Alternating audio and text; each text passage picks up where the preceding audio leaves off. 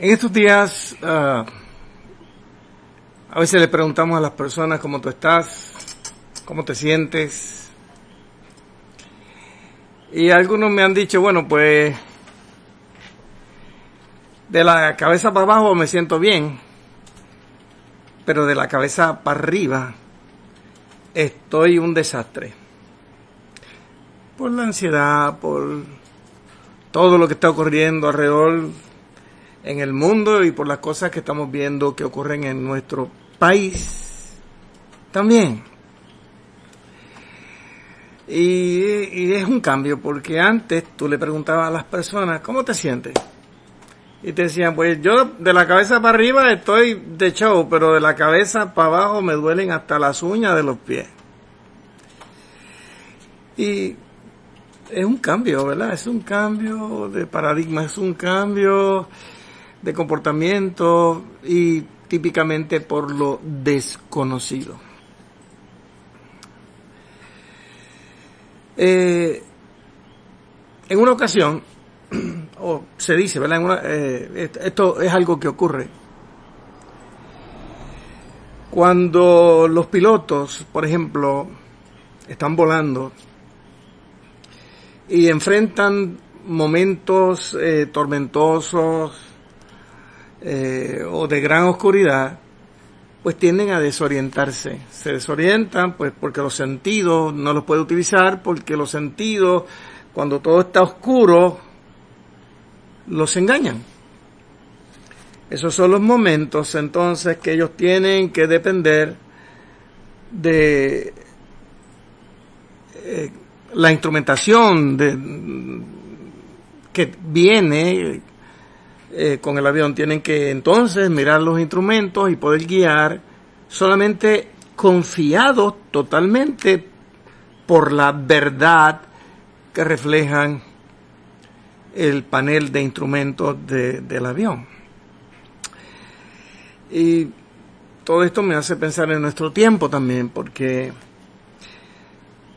hay muchas cosas que nos vuelan la cabeza, hay mucha información corriendo que nos turba eh, las noticias que surgen a nivel mundial, pues también eh, dejan un poquito ansioso a las personas.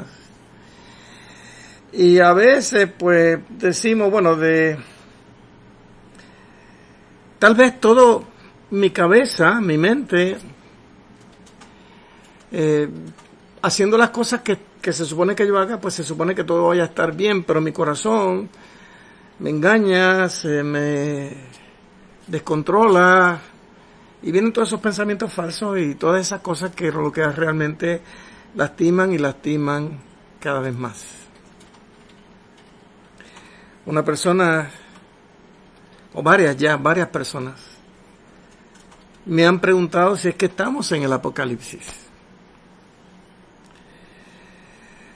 Eh, pastor, eh, eh, estamos ya al final, esto es el apocalipsis, ¿Qué, ¿qué, pasa? Y obviamente, todas estas cosas surgen pues precisamente porque en medio de la oscuridad, en medio de la tormenta, los sentidos nos engañan y realmente necesitamos fijarnos en el panel de controles del avión de nuestra vida. Y nada como la palabra de Dios para darle firmeza al corazón, alentar eh, la actitud, traer paz a la vida y que Dios utiliza, el Espíritu Santo utiliza esa palabra, ese mensaje para hacernos pasar por el valle de lágrimas, por el valle de sombra de muerte, con la confianza total de que Dios está al control. En esta ocasión yo quisiera compartir algunas expresiones de la escritura y todas tienen que ver con la palabra revelación. La revelación le pertenece a Dios. En el plano sobrenatural, lo revelado le pertenece al Espíritu Santo de Dios. La Biblia dice en en la carta del apóstol Pablo a Timoteo, la segunda carta, en el capítulo 3, lee eh, estos versículos. El capítulo 3 de esa carta comienza diciendo que, versículo 1, debes saber esto, que en los potreros días vendrán tiempos peligrosos, pero hasta ahí. ¿Eh? También quiero que sepas que cuando Pablo escribe esta carta, la persecución en el primer siglo estaba en su la parte de arriba de la curva, tanto que se hablan de la curva hoy de la curva. Una persecución que comenzó con Nerón y con varios eh, eh, emperadores romanos que, que fueron muy crueles con ellos y les costaba la vida y fueron muchos los que en ese momento por la causa del Evangelio sufrieron muertes y muertes bien trágicas. Pero los tiempos postreros o los tiempos del fin es una palabra que se utiliza en la escritura porque la carta, o, mejor dicho, en el libro de los Hechos, cuando Pedro predica por primera vez, hace referencia a la profecía de Joel diciendo que, que esto que está ocurriendo es lo que Joel profetizó cuando dijo que en los postreros días derramaré de mi espíritu sobre toda carne, inaugurando con ese mensaje después del día de Pentecostés en el siglo I, los tiempos postreros. Así que estamos en los llamados tiempos eh, postreros. Eh, y estos días postreros, por ejemplo, la palabra que se utiliza para hablar de tiempos postreros es la palabra escatos. Esa palabra lo que implica o lo que quiere decir es final. Entonces, es la palabra que utilizaron en griego para hablar de que habían comenzado los tiempos postreros. Y esos tiempos postreros en tanto el apóstol Pablo, el apóstol Juan, el apóstol Pedro, utilizaron muchas de esa palabra para hablar de esos tiempos que eran peligrosos y que habían comenzado ya desde el primer siglo. Así que llevamos 21 siglos de tiempos postreros. Por otro lado, cuando me preguntan, pero entonces, ¿estamos en el Apocalipsis? Y es que la palabra Apocalipsis ha tomado muchas eh, definiciones a través de la historia, pero la original, esa palabra viene de la palabra griega apocalipsis y lo que quiere decir es descubrir. En su origen se usaba para descubrir el velo. Se saca el velo y se puede ver el rostro. ¿eh? Habla de revelar. Por eso como cuando Juan, por ejemplo, utiliza esa palabra, cuando él escribe el libro de Apocalipsis, en el capítulo 1, versículos 1 al 2 dicen, esta es la revelación, esta es el apocalipsis de Jesucristo que Dios le dio para mostrar a sus siervos lo que sin demora tiene que suceder. Jesucristo envió a su ángel para dar a conocer la, la revelación a su siervo Juan, quien por su parte da fe de la verdad, escribiendo todo lo que vio, a saber, la palabra de Dios y el testimonio de Jesucristo. Apocalipsis capítulo 1, versículos 1 y 2. En nuestras Biblias y en muchas pues aparece como el libro de Apocalipsis, pero es el libro, el libro de revelación. Por eso es que el término en inglés pues está más, más al tanto porque dice Revelations, el libro de revelaciones, el libro donde Dios abre y descubre sus misterios y dice Dios lo dio para mostrar a sus siervos lo que, de, lo que sin demora tiene que suceder. Y son, las revelaciones entonces pertenecen al Espíritu Santo de Dios y tienen que ver con cosas que van a acontecer. Tal vez para muchos, desde el punto de vista poético, pueden decir, bueno, pues los que vivieron esa tragedia, pues ellos tuvieron su apocalipsis, pero están hablando de su tiempo final, no, no tanto de un tiempo de revelación, porque no la tuvieron. No sé si me estás entendiendo lo que te estoy diciendo, pero es importante que podamos entender que los misterios de Dios los revela el Espíritu Santo eh, de Dios. Así que cuando pensamos en las cosas que están aconteciendo en nuestro tiempo, no tenemos por qué decir que es que estamos viviendo el tiempo del apocalipsis. No, no, estamos viviendo los tiempos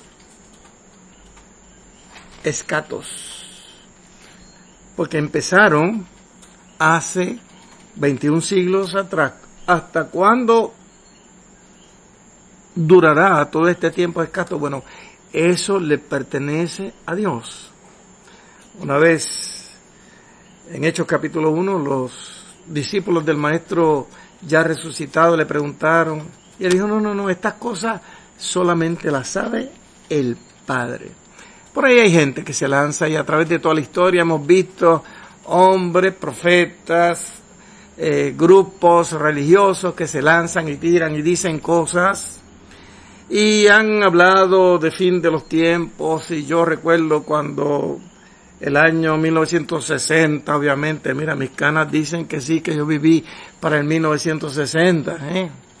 De hecho, yo tenía en el 1960 11 años. Y yo me acuerdo cuando, no, que si el mundo se iba a acabar, y yo me acuerdo esa despedida de año para mí fue fatal, porque se iba a acabar el tiempo según algunos grupos religiosos. Por ahí, cada vez que ha cambiado un siglo, siempre hay alguien que se lanza y dice, estamos en los tiempos finales, ya se acaba el mundo, se acaba el mundo. Yo recuerdo que cuando cambió el siglo para el siglo eh, 21 creo que fue, en la despedida de, de año de Times Square en Nueva York muchos tenían terror, muchos no quisieron salir de sus casas porque tanto que se habló que se iba a acabar el mundo para ese momento. Y es terrible porque miren hoy día, vea Times Square, vea las calles de Nueva York y aunque muchas de ellas todavía están transitadas, hay áreas que están completamente desoladas, así como está ocurriendo a nivel mundial y como está ocurriendo también en Puerto Rico. Así que la contestación para esas personas que piensan que estamos en el apocalipsis, la contestación correcta es no no estamos en el apocalipsis. Estamos todavía, llevamos 21 siglos de tiempos postreros. Que todo concluirá para la iglesia cuando Jesucristo aparezca en las nubes como parte de la escatología. Escatología eh, eh, es los estudios de los eventos de los tiempos finales. Por eso escatos, final, escatología, estudio de esos tiempos finales. Y hay muchos eventos que vienen con la escatología, como por ejemplo el final de los tiempos, el rapto de la iglesia, eh, los tiempos de la gran tribulación. Hay quien ha pensado que estamos pasando una gran tribulación. Bueno, de que es tribulación es tribulación, pero no se compara en nada con lo que dice el libro de Apocalipsis sobre la gran tribulación. Ahí sí. Va a haber desastres que la gente va a estar completamente aterrada. Pero esto no tiene nada que ver. Tal vez podamos en algún otro momento dedicarnos a todos esos eventos escatológicos para estudiarlos, porque pienso que sería este medio un magnífico medio para poder dar un poquito de luz al pueblo y edificar a la gente en la fe, para que conozcan, para que comprendan cuál es la voluntad de Dios realmente y cómo y por qué el apóstol Pablo cuando oraba, por ejemplo, a la iglesia de los colosenses le decía que él oraba para que ellos pudieran crecer en el conocimiento de Dios. A, los romanos, les, eh, a la iglesia cristiana que se encontraba en Roma, él les suplicaba que no se conformaran con, lo que estaban viviendo, ni, ni cogieran la forma del siglo, sino que transformaran su manera de pensar para que pudieran conocer, que renovaran el entendimiento, para que pudieran comprender cuál era la buena voluntad de Dios, agradable y perfecta.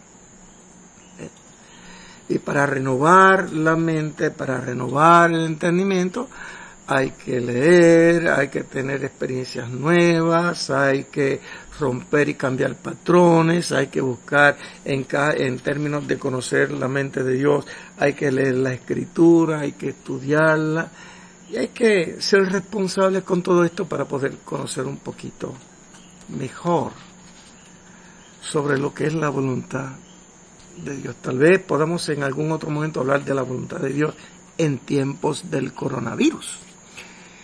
Pero aún así, por ejemplo, el apóstol Pablo le dice a la iglesia en Corinto, en el capítulo 10, y este versículo lo voy a traer solamente para traer un poquito más de luz a lo que estamos hablando en el día de hoy. Él le dice, hablando de todas las cosas que le ocurrió al pueblo de Israel, en los tiempos de Moisés, cuando eh, pudieron salir de Egipto, de todo lo que vivieron y que fueron, quedaron plasmados en la historia bíblica, ejemplo para nosotros, para que los consideremos. Y el llamado para nuestra vida actual, para que no seamos como ellos, para que entonces eh, podamos entender, porque estas cosas le acontecieron, dice el versículo 11, como ejemplo y están escritas para amonestarnos a nosotros, a quienes han alcanzado los fines de los siglos. Y vuelve a hablar alcanzado de los fines de los siglos. El, fin de los siglos nos alcanzaron a nosotros, o nosotros hemos alcanzado los fines de los siglos. Yo no sé si los tiempos final, final, final, final, si cuando caiga el telón yo esté aquí, o esté durmiendo el sueño de los justos, yo no sé si tú, yo no sé si para el tiempo que vengan eh, eh, generaciones futuras, nietos, nietos de nietos, etcétera, etcétera, siglo XXI, siglo XXII, yo no sé. Eso le pertenece a Dios. Pero ciertamente a nosotros nos ha alcanzado, porque si hace 21 siglos el apóstol Pedro dijo, que esto iba a acontecer en los tiempos finales, que Dios derramaría de su Espíritu Santo sobre toda carne, inaugurando hace 21 siglos los tiempos finales, inaugurando hace 21 siglos los tiempos de la iglesia. Estamos viviendo los tiempos de la iglesia también. Pues tengo que decir que si él dijo eso hace 21 siglos atrás, pues estamos 21 siglos más cerca de, de toda esta escatología de la cual habla la escritura y deberíamos estudiarla. Cuando él dice eso, Versículo 12 dice, así que el que piensa estar firme, mire que no caiga. Y el versículo 13, que es al que me quiero referir, dice, no os ha sobrevenido ninguna tentación que no sea humana. Pero fiel es Dios que no os dejará ser tentado más de lo que podéis resistir, sino que dará también juntamente con la tentación la salida para que podáis soportar.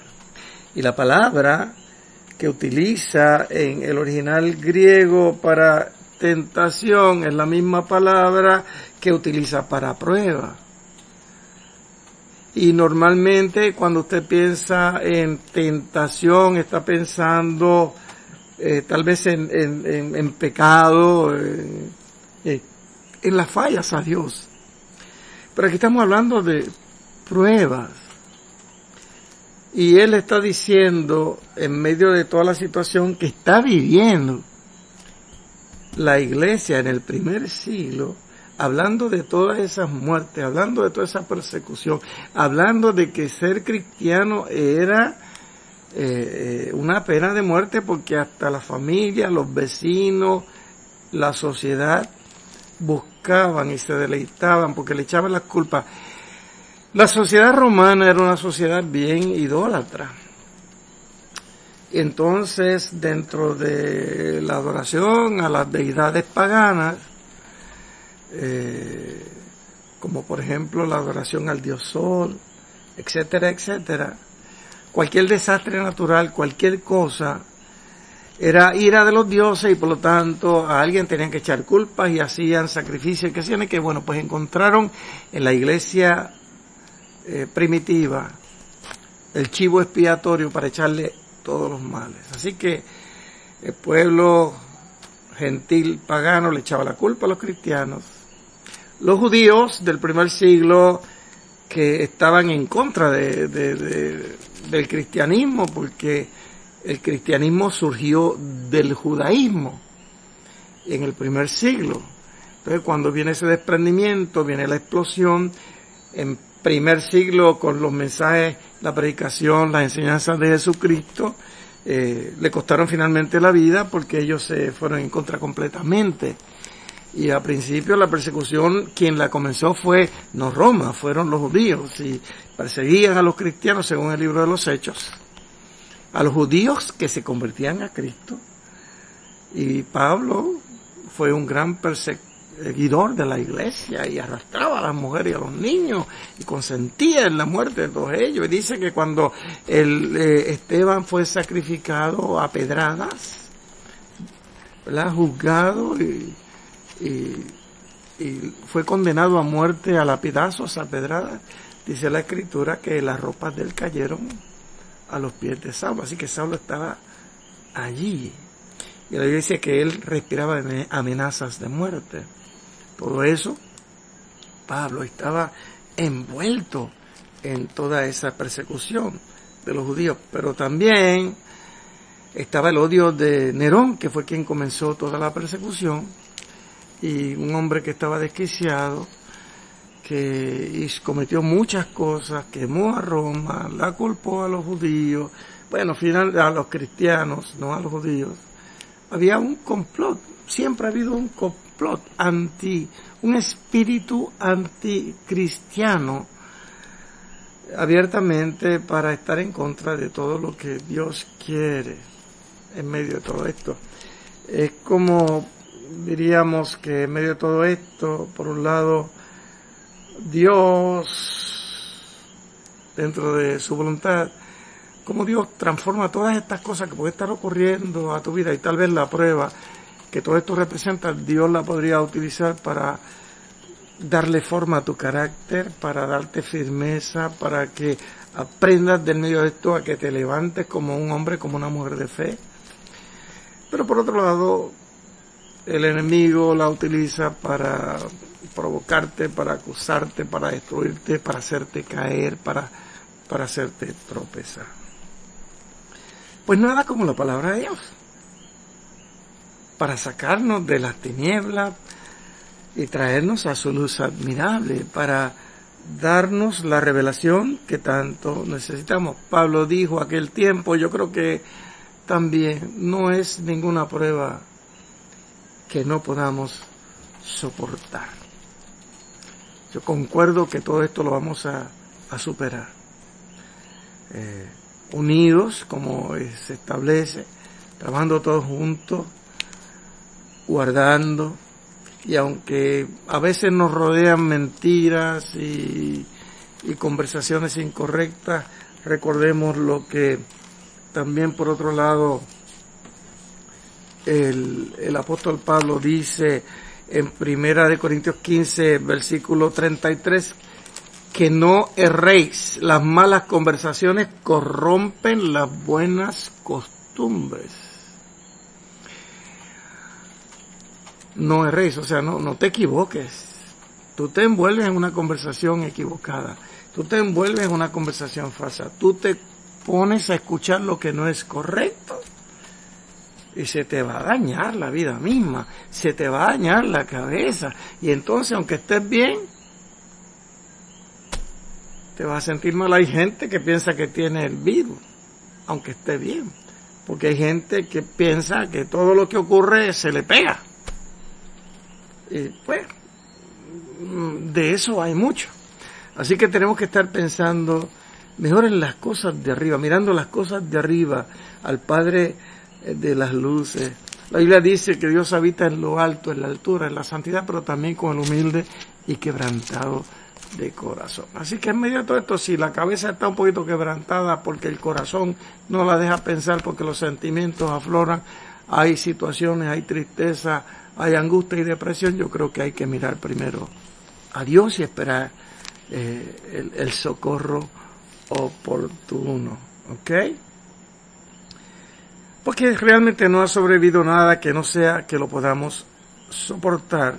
Ahora bien, dice, pero fiel es Dios que no te va a dejar ser probado más allá de lo que tú puedas resistir, sino que también te va a dar la salida. Yo quisiera que tú repitieras eso ahí donde tú estás. Dios me va a dar la salida. Dios me va a dar la salida de todo esto. Algún momento lo vamos a ver. Yo bendigo a todas estas personas que están conectándose. Gracias por los mensajes, gracias por las bendiciones, gracias por todos los mensajes hermosos que me están enviando. Mi bendición para ustedes y esta transmisión está para edificar su vida, para que escuche la voz de Dios, ni siquiera la mía. Yo estoy esforzándome aquí, en estos controles.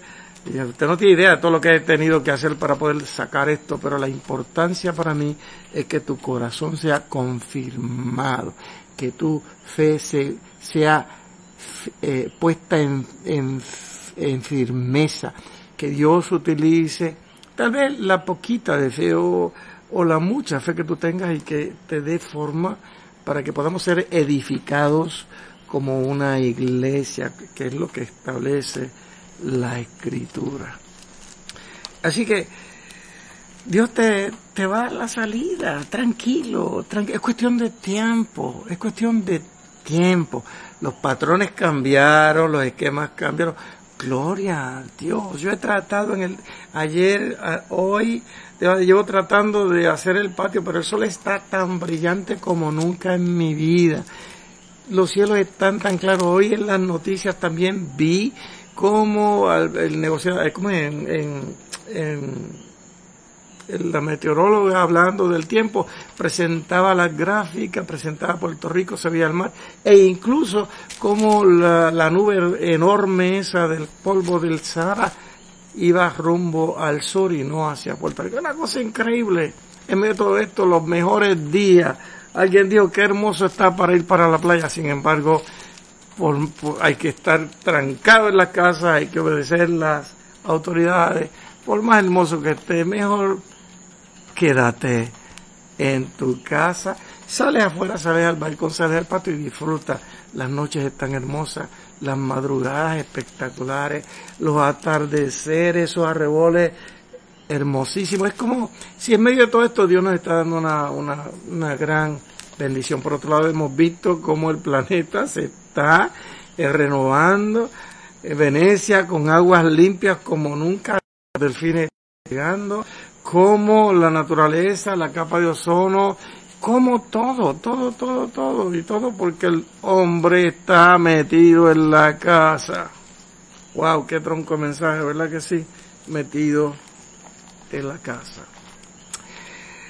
Así que estamos hablando, realmente las revelaciones pertenecen a Dios. Cuando mencionaba la segunda carta del apóstol eh, Pablo a Timoteo, a su hijo espiritual Timoteo en el capítulo 3, eh, Pablo siempre motivaba a su discípulo Timoteo a que, que se presentara ante Dios aprobado como un obrero que no tenía nada de que avergonzarse. Él le decía, no tengas en poco tu juventud, ni siquiera te limites a ti mismo, sino que enfócate lo que te tienes que enfocar.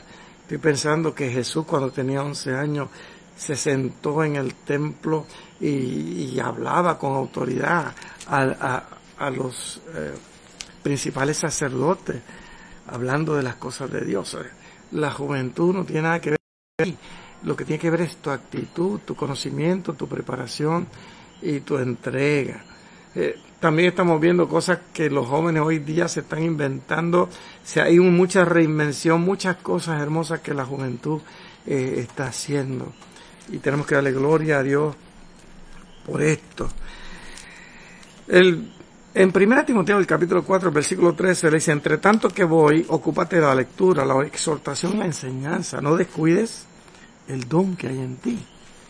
Dedícate a leer, dedícate. Este, en este tiempo sí que hay tiempo para leer las escrituras, para escuchar. Porque es como decimos, si tú oras, tú hablas con Dios en silencio, estás meditando, pero cuando lees, Dios te puede hablar a ti. Él dice, ocúpate de estas cosas, permanece en ellas, en el versículo 15, para que tu aprovechamiento sea manifiesto a todos.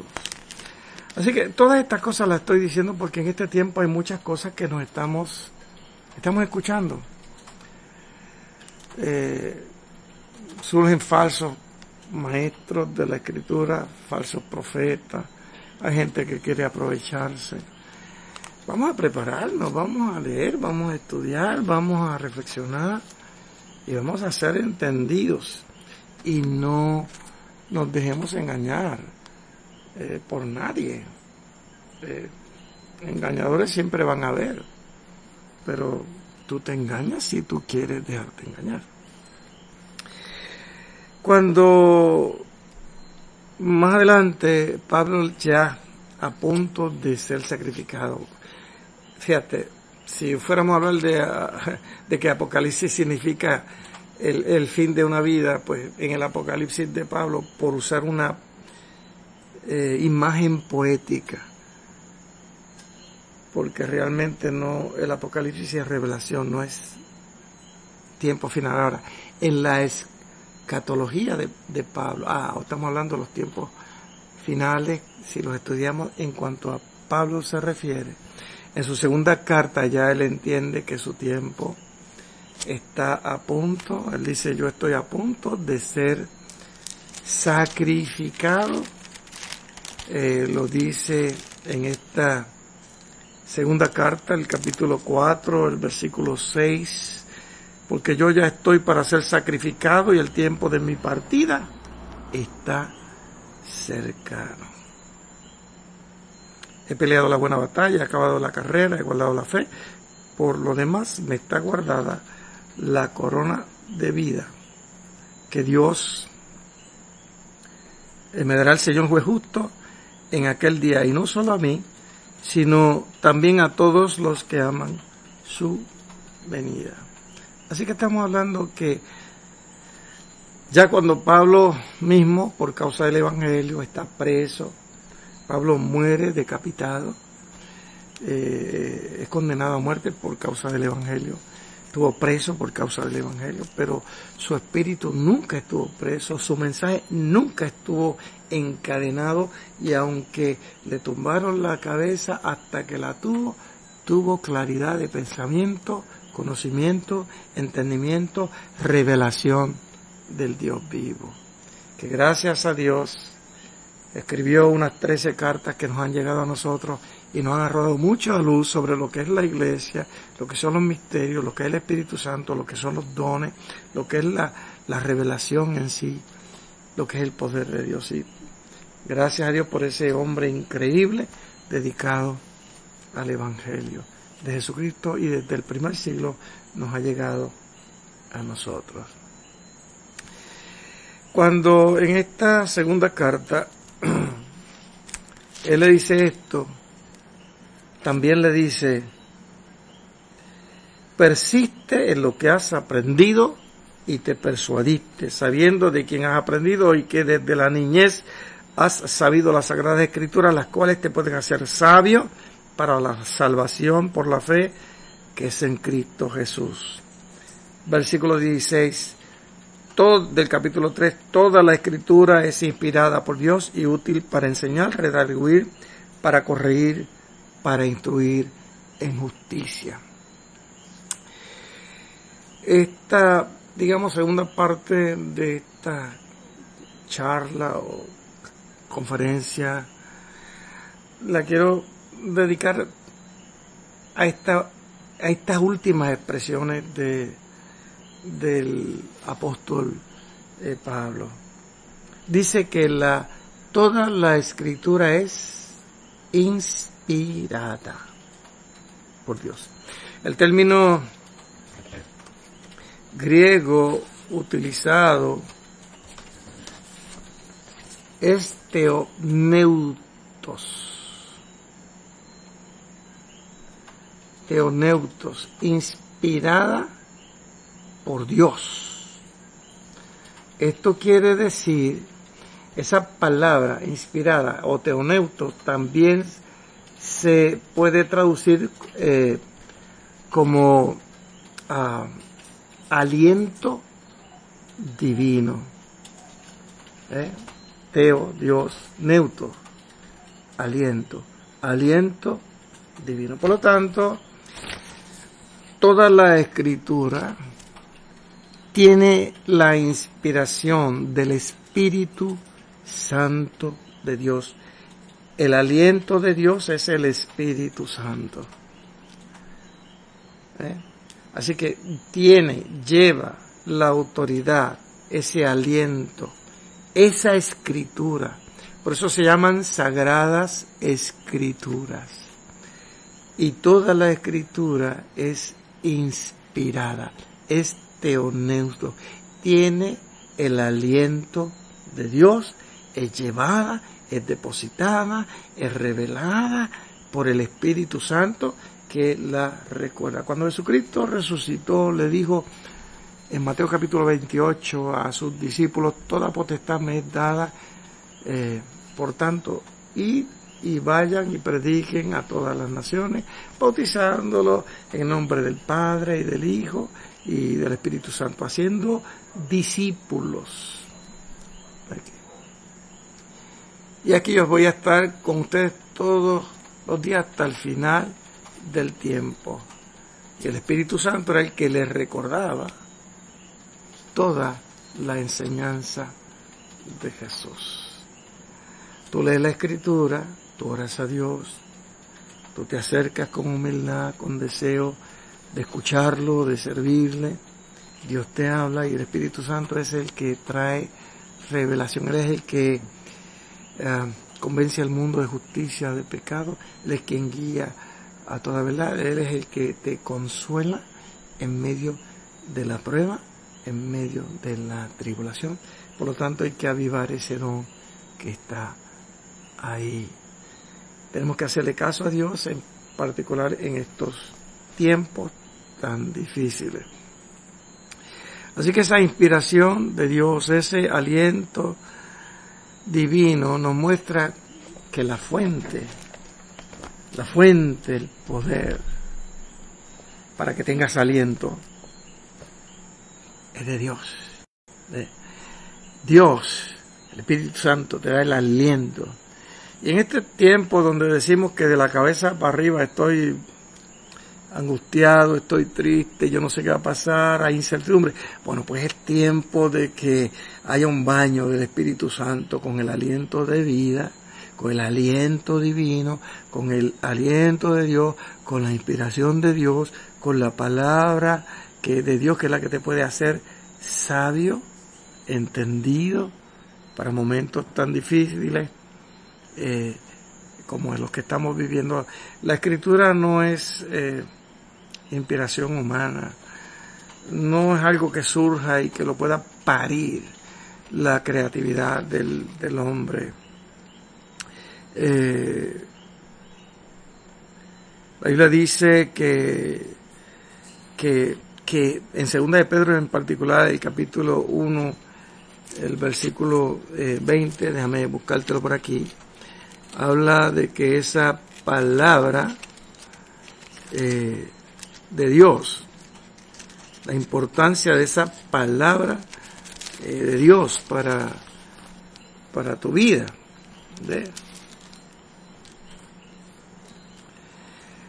Entendiendo primero esto, que ninguna profecía, lo vamos a leer desde el versículo 19. Tenemos también la palabra profética, segunda de Pedro, capítulo 1, versículo 19 en adelante. Tenemos también la palabra profética más segura, a la cual haces bien en estar atento, como a una antorcha que alumbra en lugar oscuro, hasta que el día esclarezca y el lucero de la mañana salga en tu corazón. Entendiendo primero esto, ninguna profecía de la escritura es de interpretación privada porque nunca, el versículo 21 dice, porque nunca la profecía fue traída por voluntad humana, sino que los santos hombres de Dios hablaron siendo inspirados por el Espíritu Santo y vuelve el teoneuto. La inspiración la trae el Espíritu Santo. La revelación pertenece a Dios. Es inspirada, teoneutos, inspirada revelada, ¿verdad? Apocalipsis, lo que se va a descubrir, lo que se va a revelar. Tiempos finales, estamos en ellos, escatología. Pero los eventos grandes, esta parte de la escatología es lo que dijo Jesucristo. Guerras, rumores de guerra, padres, contra hijos, Dios, contra padres, todo lo que estamos viendo y que el periódico lo dice, miren, estos tiempos se han disparado en, en, Puerto Rico la violencia doméstica. Parece que las parejas están encerradas, están metidas en la casa y algo está pasando, que los volcanes están rompiendo y esto es increíble, se, se, los hombres matando mujeres. Es una cosa terrible que estamos viviendo.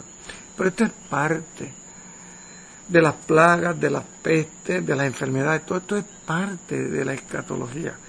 Los tiempos malos, malos, malos, malos comenzarán ya en los tiempos de la gran tribulación, de la prueba horrible, que hasta el libro de el Apocalipsis, o el libro de las revelaciones de Jesucristo, da tres ayes de tan ay, ay, ay de tan terrible que van a hacer. Así que cuando hablamos de el Apocalipsis, hablamos de la revelación de los misterios de Dios. Jesucristo dijo que los misterios, viene de la palabra mysterium, ¿verdad? Esa es la palabra griega que se originó, habla de una revelación especial. En otras palabras, de cosas que están ocultas, que están retenidas que están escondidas, que no las entendemos todavía y muchas las podremos entender en algún momento. Pero ciertamente no estamos viviendo el apocalipsis, estamos viviendo los tiempos del fin, ¿no? los tiempos escatos, escato, tiempos, días postreros o tiempos del fin. Así que en medio de todo esto, la palabra de Dios está ahí. Eh, Pedro en su carta dice que tenemos la palabra profética más segura, a la cual tú harías bien en estar atento. La Biblia. La grandeza de la escritura. El mensaje de Dios para dar aliento a tu vida no para destruirte, no, no, no. Han surgido muchos mensajes de juicio, han surgido muchos eh, profetas que están declarando cosas increíbles. Hay gente que está hablando y están también eh, aprovechándose del momento para sacarle dinero a la gente. Aquí está el mensaje de Dios correcto, leer la escritura. Yo me propongo, en medio de estas charlas live que estamos haciendo en vivo, dar mensajes y dar clases. Y quién sabe, si Dios me lo permite, aún después de todo esto ocurra, lo vamos a seguir haciendo porque de esta manera yo puedo llegar a otras personas y la intención es edificar la iglesia de Jesucristo. Así que tenemos que trabajar con todas estas cosas para que estemos atentos hasta que el día esclarezca. Estamos todavía un poquito oscuro en medio de todo esto, pero la antorcha que nos trae, la luz que nos trae. La escritura da luz a tu mente, da luz a tu corazón, trae esperanza, trae vida, para que tú, iluminado tú, por, la, por la luz de Jesucristo, tú seas luz para otras personas y lo puedas levantar. ¿Ok? Eh, y entiende, la palabra de Dios, la revelación le pertenece a Dios.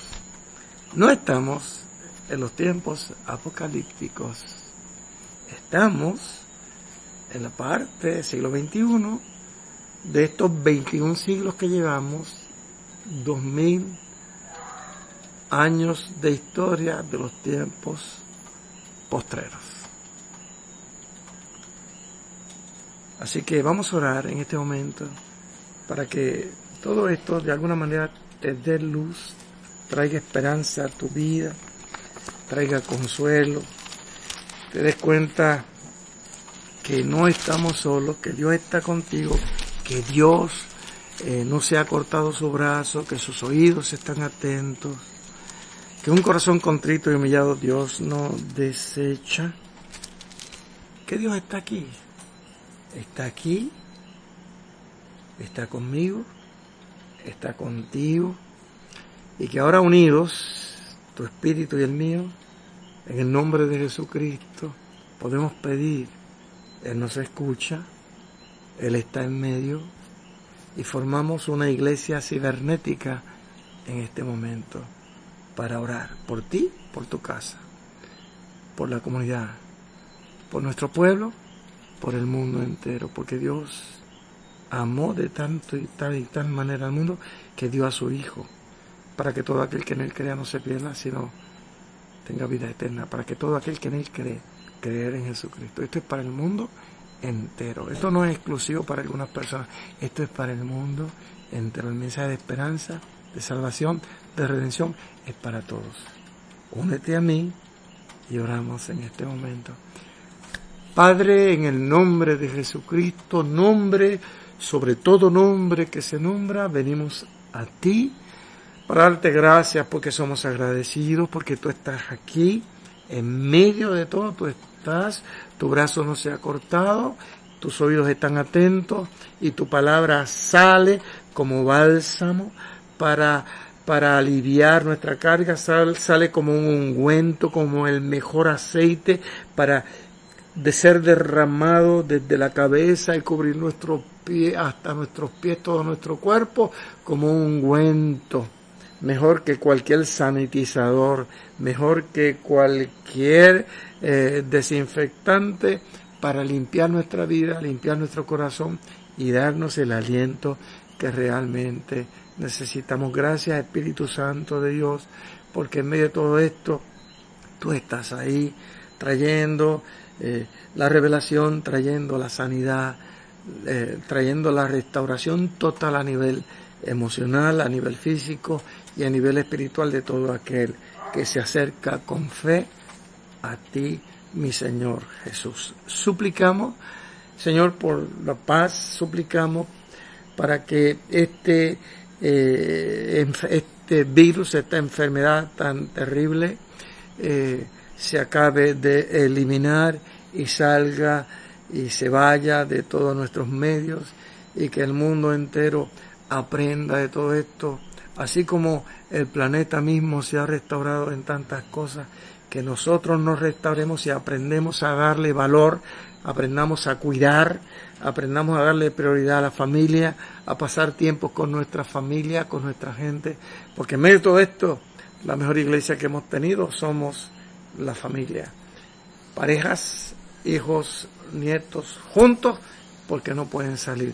Y la familia extendida grande, la familia tuya, la familia de Jesucristo, hombres, mujeres, cual piedras, cual ladrillos, que juntándose uno al otro, aún así en la distancia, le damos forma a la iglesia tuya, la iglesia santa, sin mancha ni arruga, la iglesia de Jesucristo.